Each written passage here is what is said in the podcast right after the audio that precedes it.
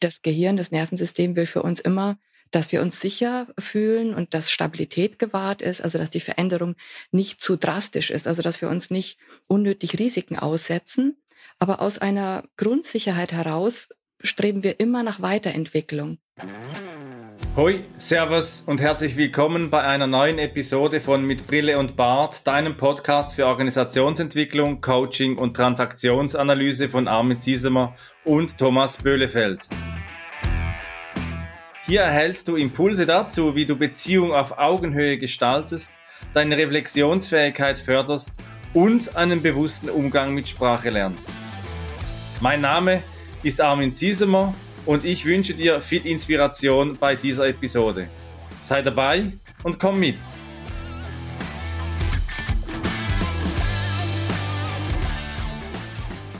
Moin, hallo und herzlich willkommen zur Folge Nummer 59 unseres Podcasts mit Brille und Bart. Heute mit dem Titel Was Hänschen nicht lernt. Ja, schön, dass ihr wieder dabei seid an den Empfangsgeräten. Was Hänschen nicht lernt, lernt Hans nimmermehr. Das ist ein altes Sprichwort, was wir natürlich in unserer Diskussion neu interpretieren, weil es geht hier nicht um Hänschen oder Hans, sondern es geht um alle Menschen. Und es suggeriert, dass in frühester Jugend gelernt wird und danach irgendwie nicht mehr. Und wir stellen uns die Frage, stimmt das oder stimmt das nicht? Und äh, wir sind heute zu dritt. Wir haben einen Gast, Maria Radke ist hier. Und natürlich ist an meiner Seite, wie immer, der Armin. Hallo Armin, grüß dich. Ja, hallo Thomas. Was Hänschen nicht lernt oder früh übt sich, gibt es ja auch noch dieses andere Sprichwort. Diese Sprichwörter, die sind ja, die sind ja wirklich alt. Und doch ist der metaphorische Inhalt irgendwie etwas, das seinen Zeitgeist ausdrückt. Und meine Frage ist, sind wir denn nicht alle ein bisschen Hans? So, sind wir nicht äh, erzogen mit diesen Glaubenssätzen? Was wir früh nicht gelernt haben, das können wir nie mehr lernen. Und da freue ich mich, Maria, dich heute mit in der Runde zu haben und miteinander äh, zu entwickeln. Was heißt denn das? Hans zu sein oder wie wir schon im Vorgespräch herausgefunden haben, wäre wahrscheinlich die weibliche Form dieses alten Sprichwortes, was Johanna nicht lernt. Hallo, Maria. Hallo Armin, hallo Thomas. Ja, ich freue mich sehr dabei zu sein. Und ähm, Sprichwort ist ziemlich, kennt jeder, ja. Und ich freue mich ganz besonders, da mal drauf zu gucken, weil ich ja als Transformationscoach begleite ja viele Menschen bei Veränderungen und gucke da ja auch durch die Brille der Neurobiologie. Und ich habe einen riesen Trumpf dabei, ne? nämlich die Tatsache, dass das Gehirn ewig lernen kann, wenn man das für sich beschließt und wenn man Freude dran hat. Also habe ich jetzt schon, habe ich schon gespoilt die ganze Folge? Oder für mich ist es schon, also mein Hauptanliegen meiner Arbeit, einfach in Möglichkeiten zu denken. Und lass uns gerne dieses Thema mal ein bisschen beleuchten. Ne? Wieso gibt es Menschen, die denken, ja, was ich nicht gelernt habe, das wird nie wieder passieren? Und wieso gibt es Menschen, die denken, nee, ich, ich gucke erst mal, was überhaupt geht und welche Möglichkeiten es da gibt. Ja, da freue ich mich, das mit euch gemeinsam zu beleuchten. Es gibt ja ganz viele Glaubenssätze zum Thema Lernen. Lernen ist ja etwas Wesentliches für unser ganzes Leben. Wir haben schon auch gesagt, nicht für die Schule, für das Leben lernen wir, hat die eine oder der andere vielleicht schon gehört oder Wissen ist wichtiger als Lernen, denn Lernen ist im Wesentlichen eine Ansammlung von Wissen. Und äh, was ich immer wieder faszinierend finde, ist so, man lernt hauptsächlich durch das, was einem erzählt wird. Und dann eben, was Hänschen, Hänschen nicht lernt, lernt Hans nimmer mehr. Thomas, hast du diesen Spruch früher auch gehört? Den habe ich tatsächlich ganz oft gehört in meiner Jugend, dass das so ist, ne, dass man die jungen Jahre sozusagen dazu verwenden sollte, um möglichst viel Wissen anzueignen. Das ist äh, tatsächlich so ein Glaubenssatz, der sich bei mir auch festgesetzt hat und das hat ziemlich lange gedauert äh, bis ich gemerkt habe, das ist eigentlich Quatsch und es ist immer der richtige Zeitpunkt, äh, um nochmal was ganz Neues zu machen. Und das ist mir auch aktuell gerade wichtig, das äh, an meine Kinder zum Beispiel weiterzugeben, dass ich dieser Glaubenssatz nicht weiter vererben muss, sondern dass es einfach eine neue Sache gibt. Ne? Und gibt ja auch verschiedene, also Maria, du hast gesagt, äh, es gibt ja auch Untersuchungen, dass das Gehirn äh, immer in der Lage ist, sich weiterzuentwickeln und zu lernen. Und da gibt's ja dann auch verschiedene Modelle dazu. Ne? Ich, es gibt ja von einer amerikanischen Psychologin, Carol Dweck, gibt's dieses äh, Modell mit Fixed Growth und Forced Growth Mindset. Total spannend finde ich das. Wie äh, ist dir das über den Weg gelaufen, Maria? Erklär das doch mal. Die Carol Dweck, die hat äh, also ein, ein schönes Modell ja eben vorgestellt. Ich nehme jetzt einfach mal das Fixed Mindset exemplarisch als ein Pol und das Growth Mindset als, an, als anderen Pol. Und sie im Prinzip, sie erklärt Menschen, die eher dem Fixed Mindset äh, oder ein Fixed Mindset haben, die verstehen zum Beispiel Intelligenz als etwas, das den Menschen von Gott gegeben ist, also geschenkt ist. Also man ist intelligent oder eben nicht, ja. Das wäre das äh, im Sinne des Fixed Mindsets. Und wenn du aber ein, ein Mindset hast, was in Richtung Wachstum und Entwicklung ausgerichtet ist, dann denkst du über Intelligenz als etwas, das du ständig weiterentwickeln kannst und äh, ausdehnen kannst und mit Lernen und Trainieren, also einfach wirklich verbessern kannst. Und ein weiterer Aspekt, den sie auch bringt, ist, dass man mit einem Fixed Mindset, dass man Fehlschläge, dass man dadurch einfach niedergeschmettert ist und sagt, ich, ich habe es falsch gemacht, ja, und ähm, dann auch nicht daraus lernt. Und mit einem Growth Mindset würdest du den Fehlschlag für dich einfach auch äh, nutzen und sagen, was, was hat diesmal noch nicht geklappt und wie kann ich es zukünftig besser machen. Und also Menschen mit einem Fixed Mindset, die denken da eher statisch. Die, die Dinge sind so, wie sie sind entweder ich bin gut, ich bin als intelligenter Mensch auf die Welt gekommen oder eben nicht. Ja, also da, da ist dann im Prinzip dadurch, wie sie auf die Situation, wie sie auf ihr Leben blicken, ist da grundsätzlich keine Weiterentwicklung möglich, weil sie stellen ja auch die Frage nicht nach Weiterentwicklung. Wohingegen mit einem Growth Mindset wird immer die Frage gestellt, was kann ich tun? Wenn ich es jetzt noch nicht kann, was kann ich denn tun, um die Dinge zukünftig besser zu machen? Also das sind die zwei Pole. Ja, und also was mir so mitgegeben wurde, so in meiner Kindheit, und das hat mich dann vielleicht auch noch mehr zu den Märchen geführt, weil der Märchenheld, der zieht ja einfach ganz unbedarft durch die Welt, nimmt alle Gaben an, die er so bekommt. Und für mich seine Grundhaltung oder auch ein Glaubenssatz ist, man kann immer etwas lernen.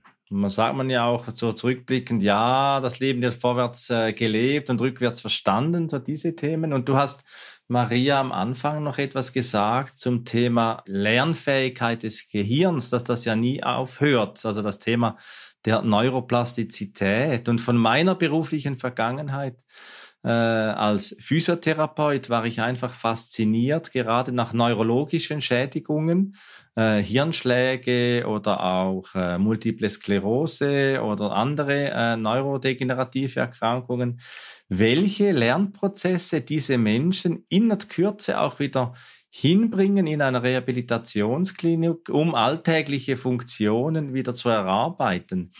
Und äh, da finde ich wirklich faszinierend, wie dieser Glaubenssatz, was Hänschen nicht lernt, wie stark der im Sinne eben des äh, Fixed Mindsets in unserer Kultur so wirkt und Growth Mindset äh, fast schon äh, neu geschult werden muss, gerade auch in, in Organisationsentwicklungsprozessen oder eben dann auch in Coachings. Ja, ist ein wichtiger Punkt. Du sagst ja auch, ne, du kennst das, die Haltung, äh, man kann immer dazulernen. Und jeder Mensch, der wächst unterschiedlich auf. Ja, jeder wird geprägt durch sein Umfeld, durch die Familie, in der er aufwächst. Und dann ist mal ganz entscheidend, gerade in den ersten Lebensjahren, was erzählt man sich denn? Ne? Was erzählt man sich über das Leben? Was erzählt man sich über die Regeln, die es im Leben gibt, die man einzuhalten hat? Und wenn du jetzt beispielsweise in einem Umfeld aufwächst, wo man immer sagt, was alles nicht geht oder du bist halt so, ne? du bist halt langsam oder du bist halt nicht talentiert genug. Ne? Wenn, wenn man ständig solche Dinge erzählt bekommt, also in den ersten Jahren, nimmst du das ja ungefiltert auf. Das ist ja das, was dich prägt. Das ist das, was wie du zukünftig auf dein Leben guckst, wie du für dich dein Leben ähm, wahrnimmst, ja, so und diese Prägung ist halt eben entscheidend. Und wenn du jedoch in einem Elternhaus aufwächst, wo man in Möglichkeiten denkt und man sagt, ja, es hat jetzt noch nicht geklappt, aber wenn du dir Mühe gibst oder alles, was du dir vornimmst, kannst du schaffen, dann ist das ein, eine ganz andere Atmosphäre, eine inspirierende Atmosphäre. Und das macht den entscheidenden Unterschied, sage ich jetzt mal, was so die, die grundsätzliche Prägung angeht. Bei diesem Modell von der Carol Dweck ist Das ist ja einerseits recht schön, um zu verstehen, was sind so die gegensätzlichen Pole, ne? was ist so ein extremes Fixed Mindset versus Growth Mindset. Das ist schön, um das wirklich zu verstehen. Aber das birgt gleichzeitig eine Gefahr, weil das vermittelt so den Eindruck, als ob Menschen entweder Fixed Mindset haben oder Growth Mindset.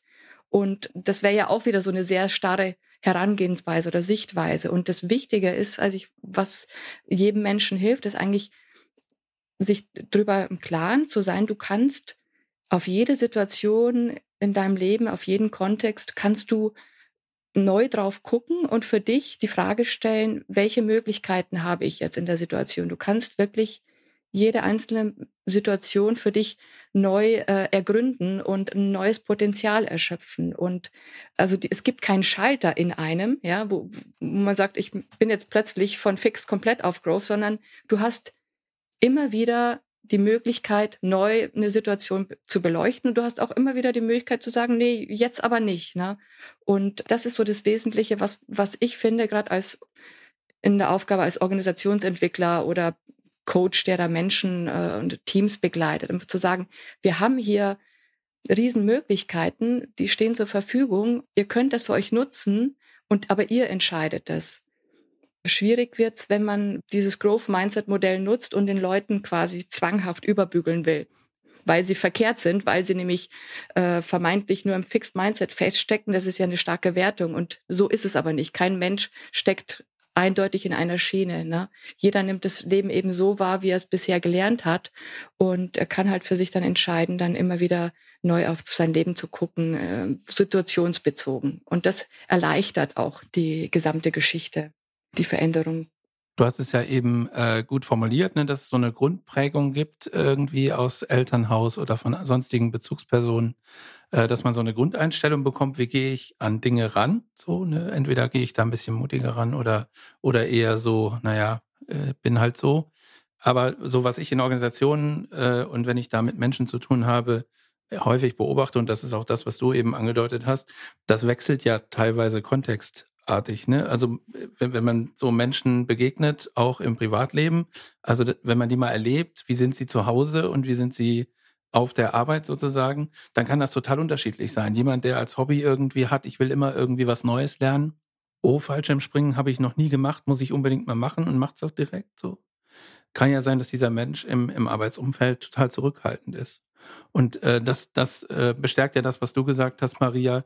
Es ist nicht so, dass es irgendwie Schublade auf, Mensch rein, Schublade zu. Das ist ja immer was, oder das ist häufig was, was gerne passiert. Das ist ja auch nicht korrekt so, sondern man muss halt gucken, wie auch für sich selber feststellen, in welchem Mindset bin ich eigentlich jetzt gerade unterwegs und sehe ich vielleicht die Möglichkeiten nicht, weil ich gerade irgendwie Fixed Mindset habe und eher eine zurückhaltende Sicht auf die Dinge habe.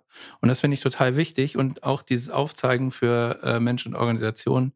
Es gibt diese Möglichkeit, finde ich total spannend.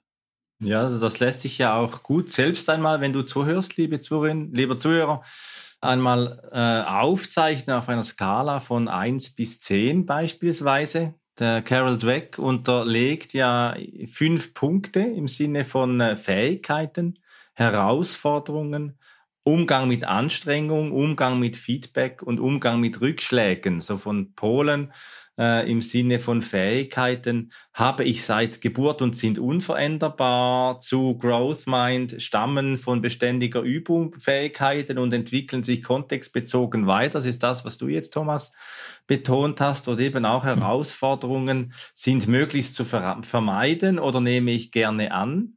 Bei der Anstrengung ist unnötig, brauche ich, wenn ich etwas, wenn ich nicht etwa nicht genug bin, gut genug bin, oder eben Anstrengung ist essentiell, ist ein würdiger Weg im Leben und Feedback bringen mich in eine Verteidigungshaltung. Das ist dort oftmals so eine Orientierung.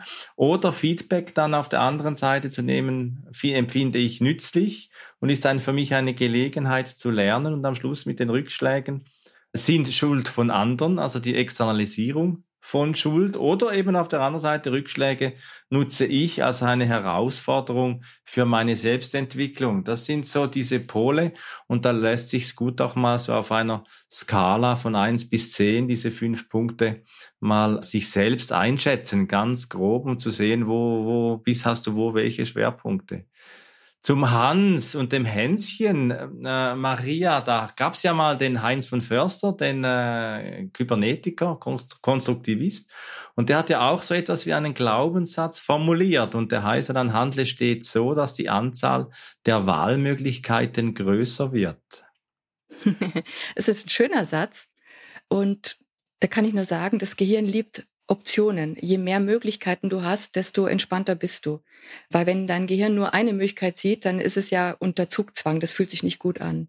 Und je mehr Wahlmöglichkeiten du hast, desto, ja, dann kannst du entscheiden, wo will ich eigentlich hin, was ist passend für mich und dann hast du automatisch viel mehr Spielraum. Das fühlt sich leichter an und du kannst viel, ja, bessere Möglichkeiten für dich eruieren oder halt einfach in, in Erwägung ziehen und abgleichen miteinander.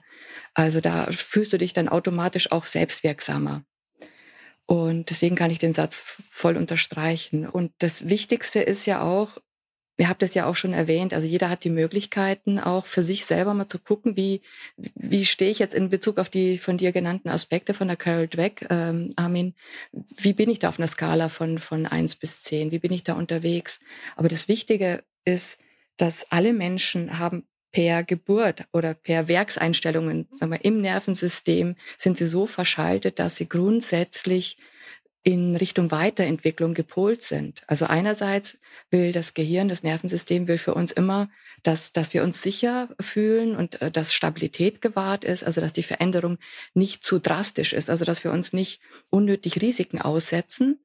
Aber aus einer Grundsicherheit heraus streben wir immer nach Weiterentwicklung. Und das äh, wird ja auch im Körper, die Weiterentwicklung wird ja begleitet von dem ähm, Dopamin. Ja, und das sorgt dafür, dass wir uns mit Vorfreude in Neues stürzen, Neues lernen. Und wenn wir das nicht leben auf Dauer, dann geht's uns nicht gut.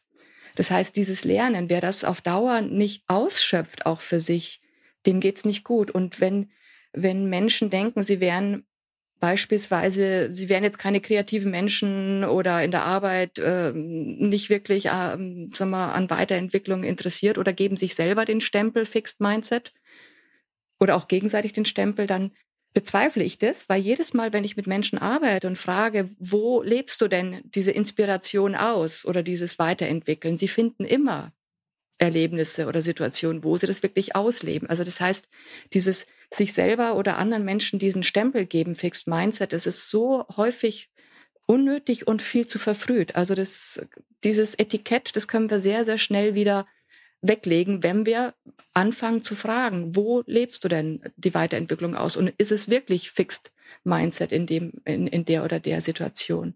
Und wenn man das weiß, dass es in uns steckt, so oder so, dann ähm, kann man auch viel entspannter damit umgehen, als mit so einem generellen Vorwurf, den man sich vielleicht selber oder anderen macht, ne, in Richtung Fixed Mindset. Ja, interessanter Punkt. Also diese Werkseinstellung zu haben, das kann ich nachvollziehen. Ich stelle mir gerade die Frage, wie übertrage ich das auf Organisationskontext? Also wie haben Organisationen ein Mindset? Wie sind die äh, gepolt und in welchem Kontext arbeiten die wie? Und gibt es da auch sowas wie Werkseinstellung?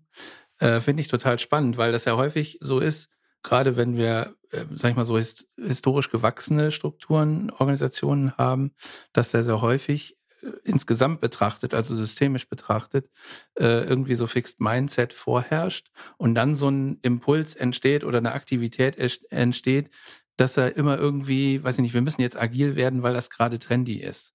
Und dann wird sozusagen suggeriert, wir sind hier gerade im Growth Mindset, also wir haben irgendwie so ein offen für Neues und wollen was ausprobieren aber es fühlt sich nicht so richtig an wie ein Growth Mindset. Was machen wir denn, was machen wir denn damit? Also wie lässt sich das erklären? Also ich glaube, das, was du beschreibst, dass sich das nicht nach Growth Mindset anfühlt, sondern man macht jetzt beispielsweise Agilität, weil es jetzt angesagt wird. Das ist oft auch eben, weil man eine Initiative startet, ohne die Sinnhaftigkeit zu verdeutlichen, ohne dass die Mitarbeiter die Relevanz für sich selber merken. Ja, sobald sie merken, warum Agilität wirklich relevant ist für sie selber, dann sind sie automatisch viel, mit viel mehr innerer Motivation dabei auch. Also immer alles, was von außen so übergestülpt wird, kann ja auch erstmal Widerstand erzeugen. Und das fühlt sich dann eben alles andere als Growth Mindset an. Ne? So, sondern eher, ja, ähm, ist halt eine Regel, müssen wir halt tun, ist halt so. Das ist dann wieder tatsächlich eher Fixed Mindset. Ja, und letztendlich gilt ja alles, was für den Menschen gilt, im Nervensystem, mit, mit diesen Grundeinstellungen, gilt, gilt ja auch für die Organisation übertragen. Also wenn eine Organisation, äh, der Rahmen und die Möglichkeiten sind wichtig, die Strukturen, dass die Strukturen ähm, den Mitarbeitern es erlaubt, an einem übergreifenden gemeinsamen Ziel, nämlich der Wertschöpfung, dem Wertbeitrag vor Kunden, ähm, zu arbeiten, Ergebnisse zu erzielen und sich dabei gut zu fühlen, stabil zu fühlen und sein Potenzial auszuschöpfen. Und das kann ich aber tun, wenn ich meine vier neurobiologischen Grundmotive in Balance habe. Und jeder Mensch möchte etwas umsetzen, etwas schaffen, worauf er stolz sein kann jeder Mensch, äh, und das ist durch Testosteron auch gefördert, auch sowohl für Frauen als auch für Männer, jeder möchte eine Ordnung und Struktur haben, also aus der auch die Sicherheit zieht, weil alles überschaubar ist und strukturiert vorangeht und dass eben keine unnötigen Risiken eingegangen werden. Und jeder möchte sich auch der Gemeinschaft zugehörig fühlen. Also dieses gemeinsam die Dinge umzusetzen ist wichtig.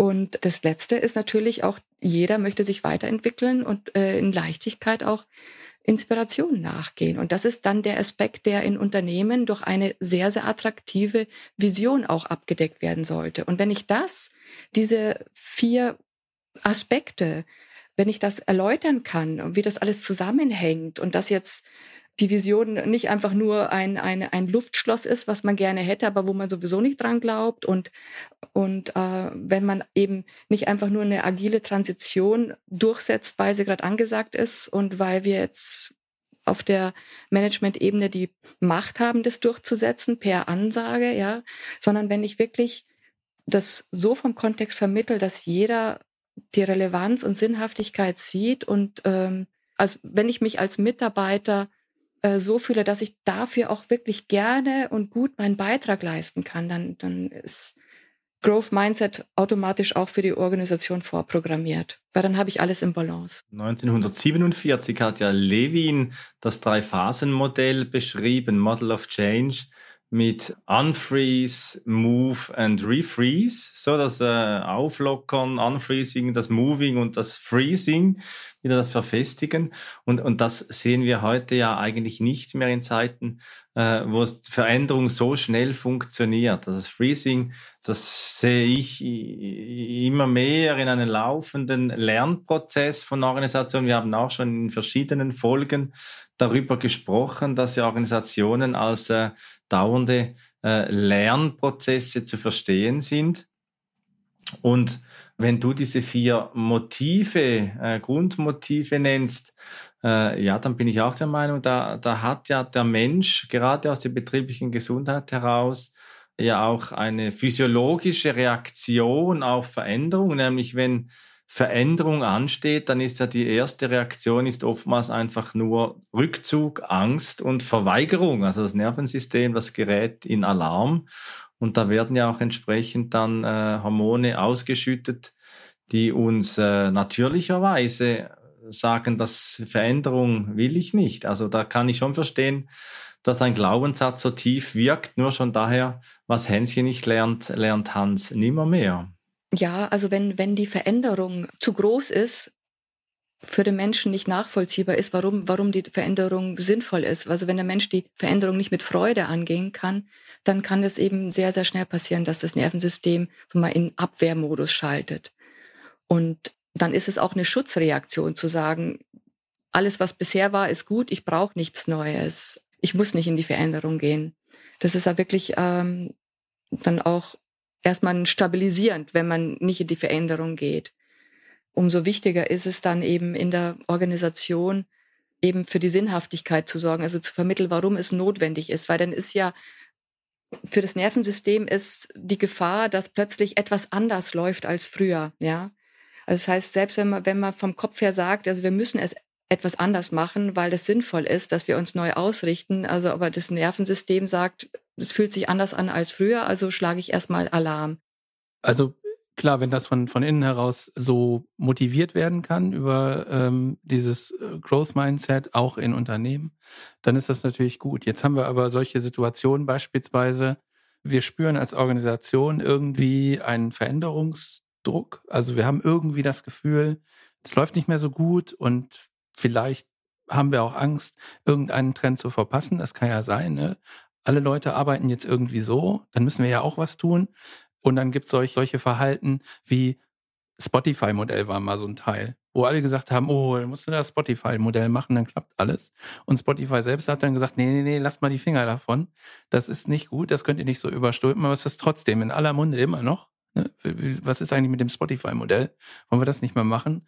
Und ähm, für mich ist das immer noch nicht so ganz äh, klar, wie, wie kommt man denn dann oder wie kommt so eine Organisation dahin, sich zu überlegen, okay, was macht denn jetzt Sinn für uns? Und das ist eine ganz schwierige Aufgabe, die äh, wir auch kennen aus unseren Aufgaben in, in Organisationen, nicht den ersten Impuls zu nehmen und zu sagen, das Ding hier hat schon mal irgendwo anders gekla geklappt und jetzt machen wir das hier genauso und dann passt das schon.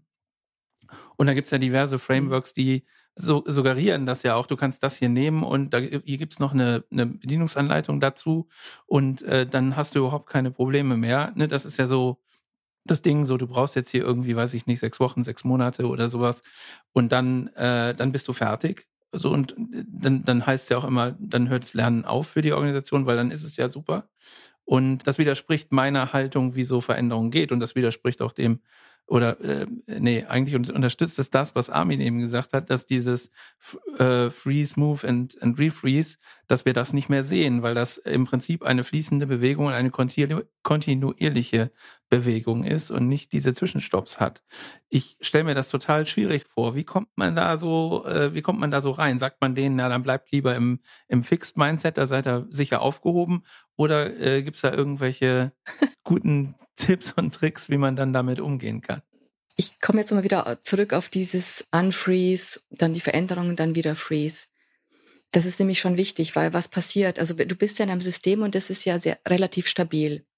Und dann ist das Wichtigste, um eine Veränderung einzuführen, muss klar sein, dass es eine Dringlichkeit gibt. Ja, also entweder wollen wir alle dringlich wirklich uns verbessern und weiterentwickeln und wirklich mit Enthusiasmus und äh, Freude neue Dinge in die Welt bringen. Ja, das wäre jetzt mal so der, der Positivfall. Aber es gibt ja auch die Dringlichkeit, dass man erkennt, die Welt verändert sich drastisch und wir müssen einen Modus finden in der, in der Organisation, wie wir uns viel, viel schneller mit diesen Veränderungen auseinandersetzen und viel, viel schneller eigentlich äh, mit, mit Kundenbedürfnissen umgehen. Also und viel schneller und gezielt da wirklich Produkte ausliefern und viel schneller das ähm, Kundenfeedback einholen. So, und das ist einfach ein, ein anderer Modus des Arbeitens. Und die Dringlichkeit wird immer dann klar, wenn man den Mitarbeitern erklärt, wenn man sich nicht umstellt, was dann der Preis ist, den man als Organisation zahlt. Und das ist im schlimmsten Fall wirklich, dass es die Organisation irgendwann mal nicht gibt. Ich weiß jetzt nicht, ob sich jede Organisation das auch traut, dieses Szenario auch mal auszusprechen.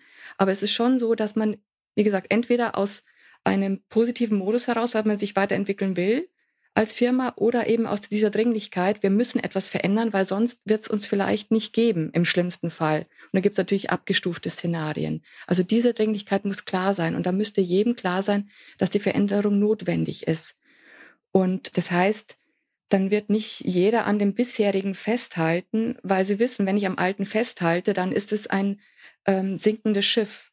Und dann sollte ich mir bewusst machen, dass man, jeder Mensch verfügt über Veränderungskompetenz und somit auch die Organisation. Und das ist oft unterschätzt oder nicht, nicht allen klar, wenn sie starten.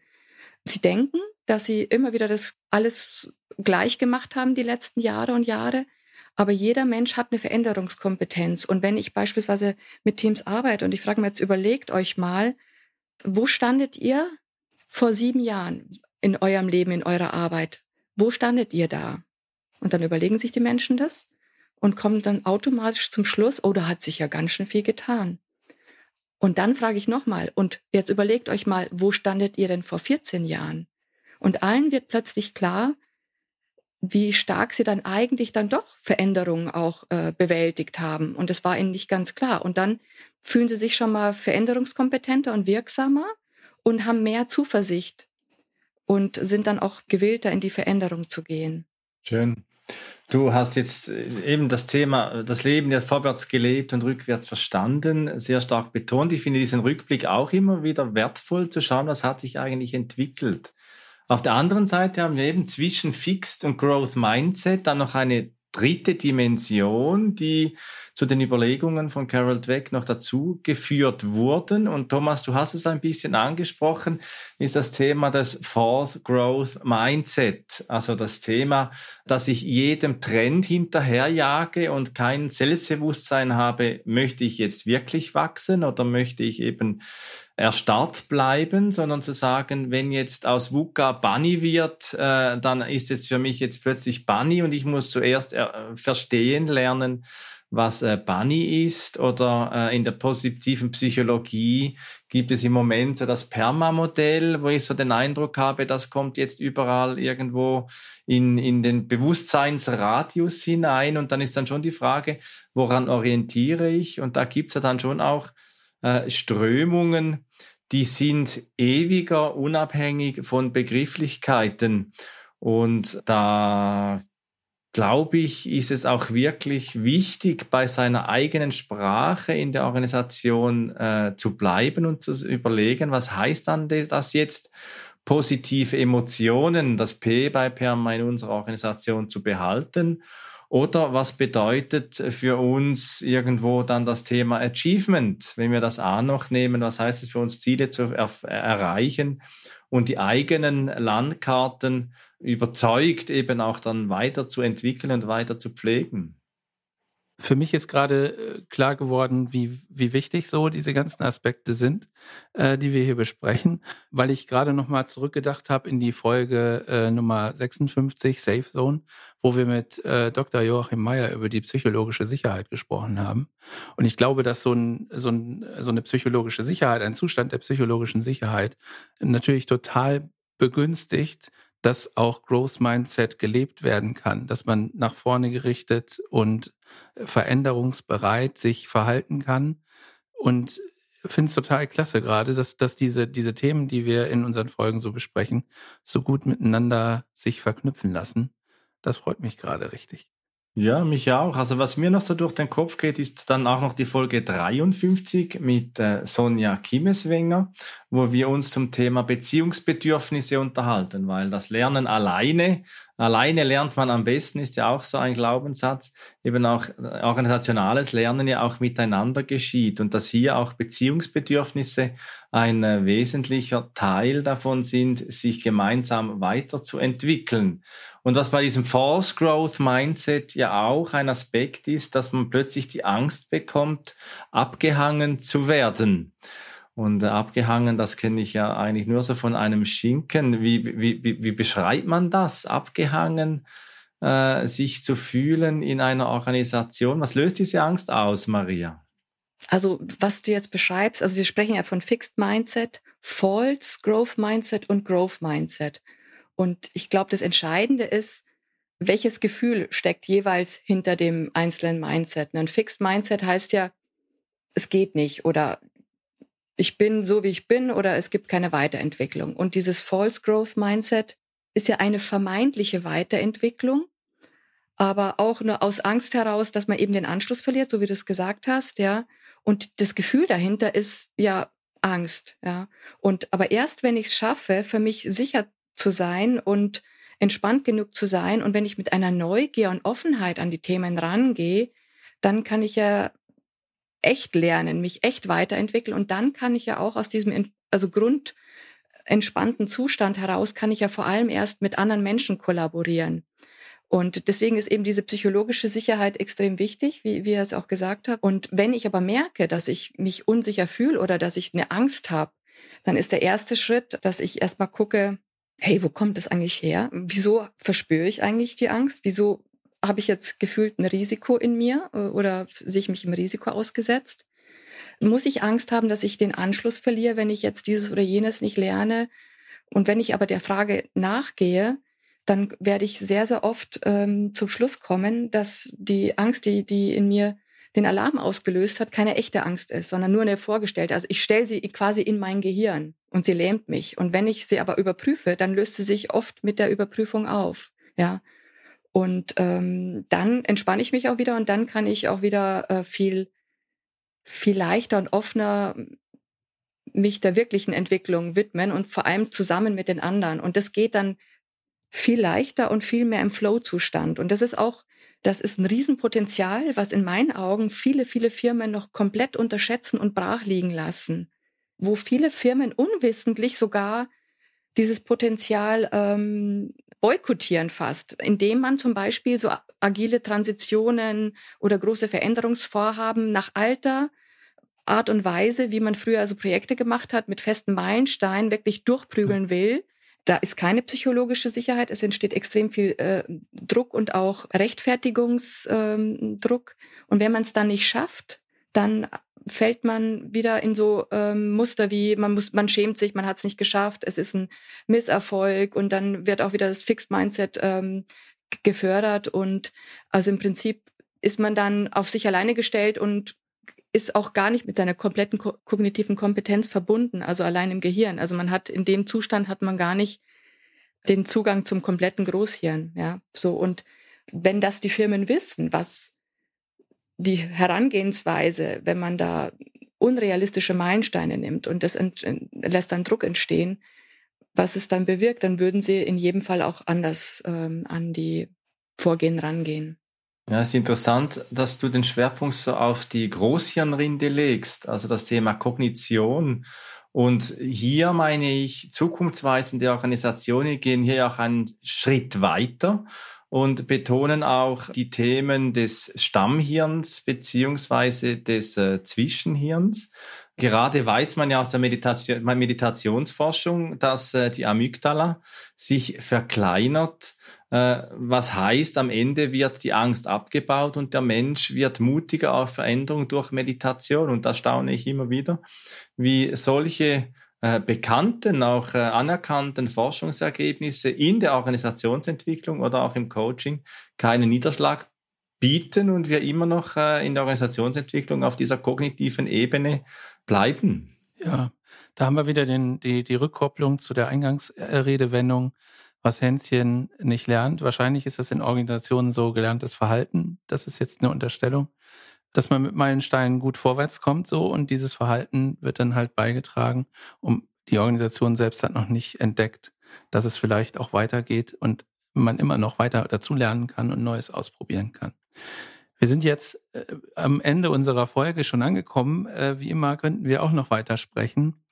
Was ich mitgenommen habe, ist, dass das Modell von Carol Dweck tatsächlich sehr gut veranschaulicht. Maria, du hast es gesagt, also als Veranschaulichung für die unterschiedlichen Pole, die es gibt, ist es sehr gut geeignet, um da äh, ein Verständnis zu erzeugen. Und ich glaube, ich werde das viel öfter in meine Arbeit reinnehmen, als ich das bisher getan habe, weil ich es wirklich gut und leicht verständlich finde, um daran zu arbeiten und auch um zu wissen, es gibt äh, Nuancen und es gibt ein Verschieben und es gibt keine Schubladen.